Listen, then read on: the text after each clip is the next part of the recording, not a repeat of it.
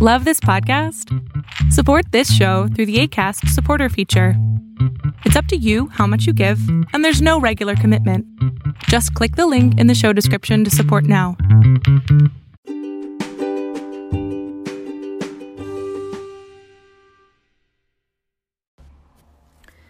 Hola, ¿qué tal? ¿Cómo están? Súbele al volumen a este espacio de, por y para mujeres. Y de vez en vez para varones también. Pues vamos a platicar hoy de un tema muy interesante. Fíjense que yo en agosto de 2016, hace ya casi cuatro años, bueno, no, hace cuatro años ya, escribí en mi blog sobre una cantante que es muy famosa, se llama Taylor Swift. Ella en repetidas ocasiones ha sido galardonada por su destacada trayectoria musical. Sin embargo, ustedes entran a las redes sociales, entran a, un buscador, al que ustedes quieran, y teclean Taylor Swift. Y de las primeras cosas que aparecen, si no es que la primera, dependiendo del momento de la vida de ella, es la pareja sentimental que tiene, el número de parejas que ha tenido, em, algún comentario que hagan sobre eh, algún desacuerdo con, la pareja de, alguna de sus exparejas. Y por ahí van ustedes por fin a localizar la nota sobre eh, su último material eh, ya Mm, compartido eh, o sobre el último reconocimiento o sobre a lo mejor, no sé, un cambio de look. Y pues esto no sucede nada más con Taylor Swift. Lo vemos con personas como ella porque son eh, figuras públicas de talla internacional que son ampliamente conocidas en todo el mundo. Pero desafortunadamente para todas las mujeres, esto no es un caso específico de ella. No obstante, sí quiero detenerme en, en ella, en Taylor Swift, al menos por un momento.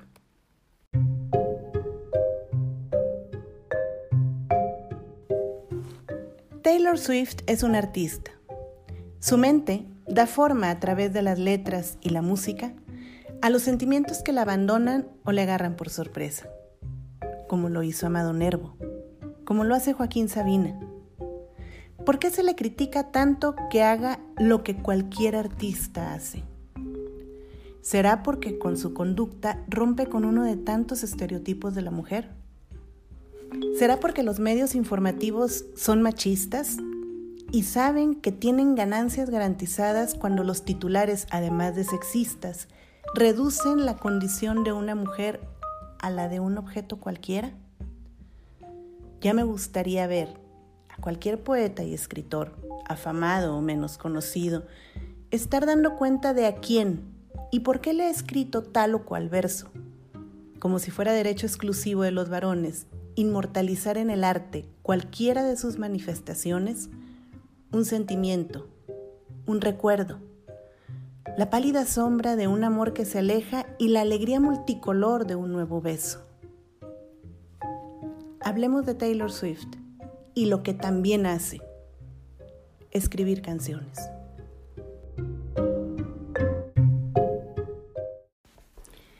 Las palabras que les acabo de compartir las escribí yo, eh, les comentaba en agosto de 2016 en mi blog del mismo nombre que este podcast, súbele al volumen.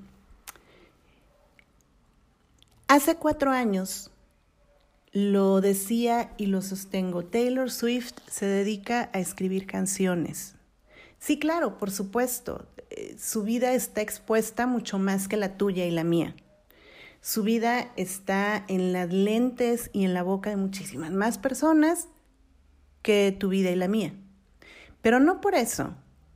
La sociedad tiene derecho a juzgar las decisiones sentimentales de ella, que ya pertenecen al ámbito privado de su existencia, primero.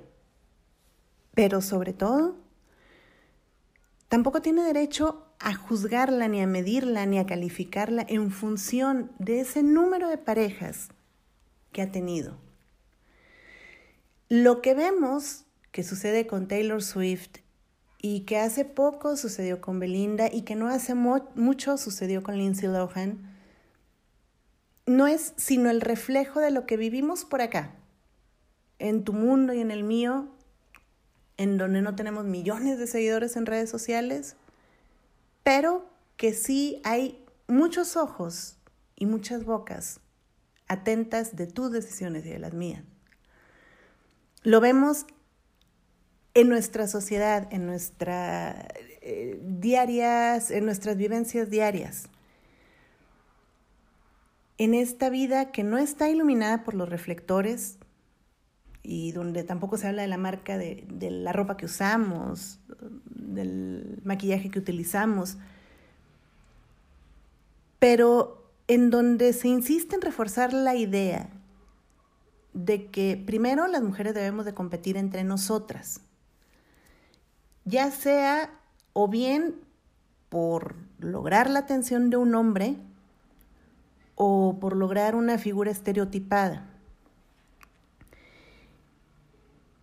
También en este día a día, en, en, las conversaciones, se destaca lo bien que se ve fulanita a pesar de su edad. O lo bien que lució el vestido en la boda de, de su tanita, ahora que ya logró perder tantos kilos, ¿no? Pero muy pocas veces hablamos de su tanita y de fulanita, no en función de las parejas que tiene o que ha tenido o que tuvo, no en función de los kilos que perdió ni de las arrugas que esconde o de las arrugas que operó muy pocas veces hablamos de ellas e incluso de nosotras en función de nuestros talentos, en función de nuestros logros, en función de nuestros sentimientos, en función, vamos, de nuestra espiritualidad.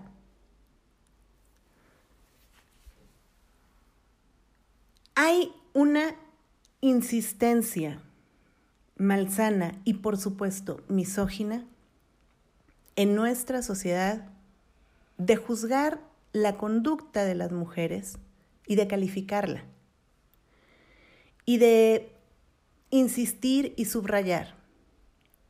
Y de llevar un conteo puntual, según la sociedad, de las parejas que hemos tenido. Como si en función de lo que sucede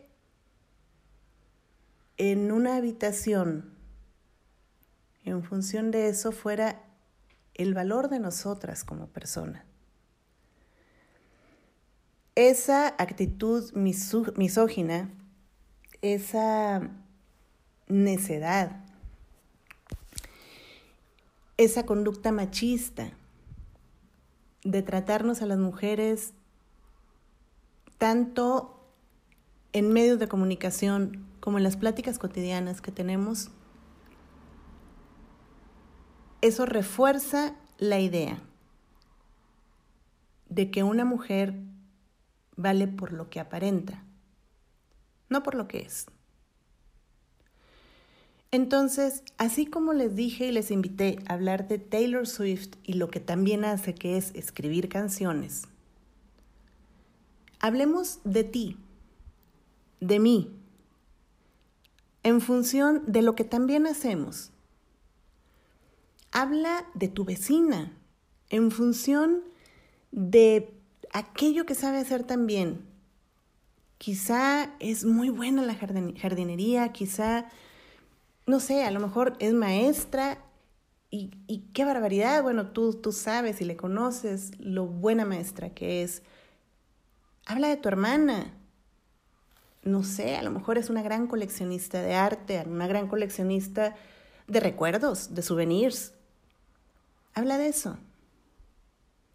No hables de las parejas sexuales o de las parejas afectivas,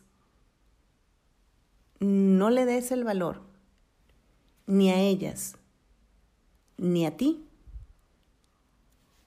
en función de ningún hombre. Yo soy Leticia del Rocío y nos seguiremos escuchando. Hasta pronto.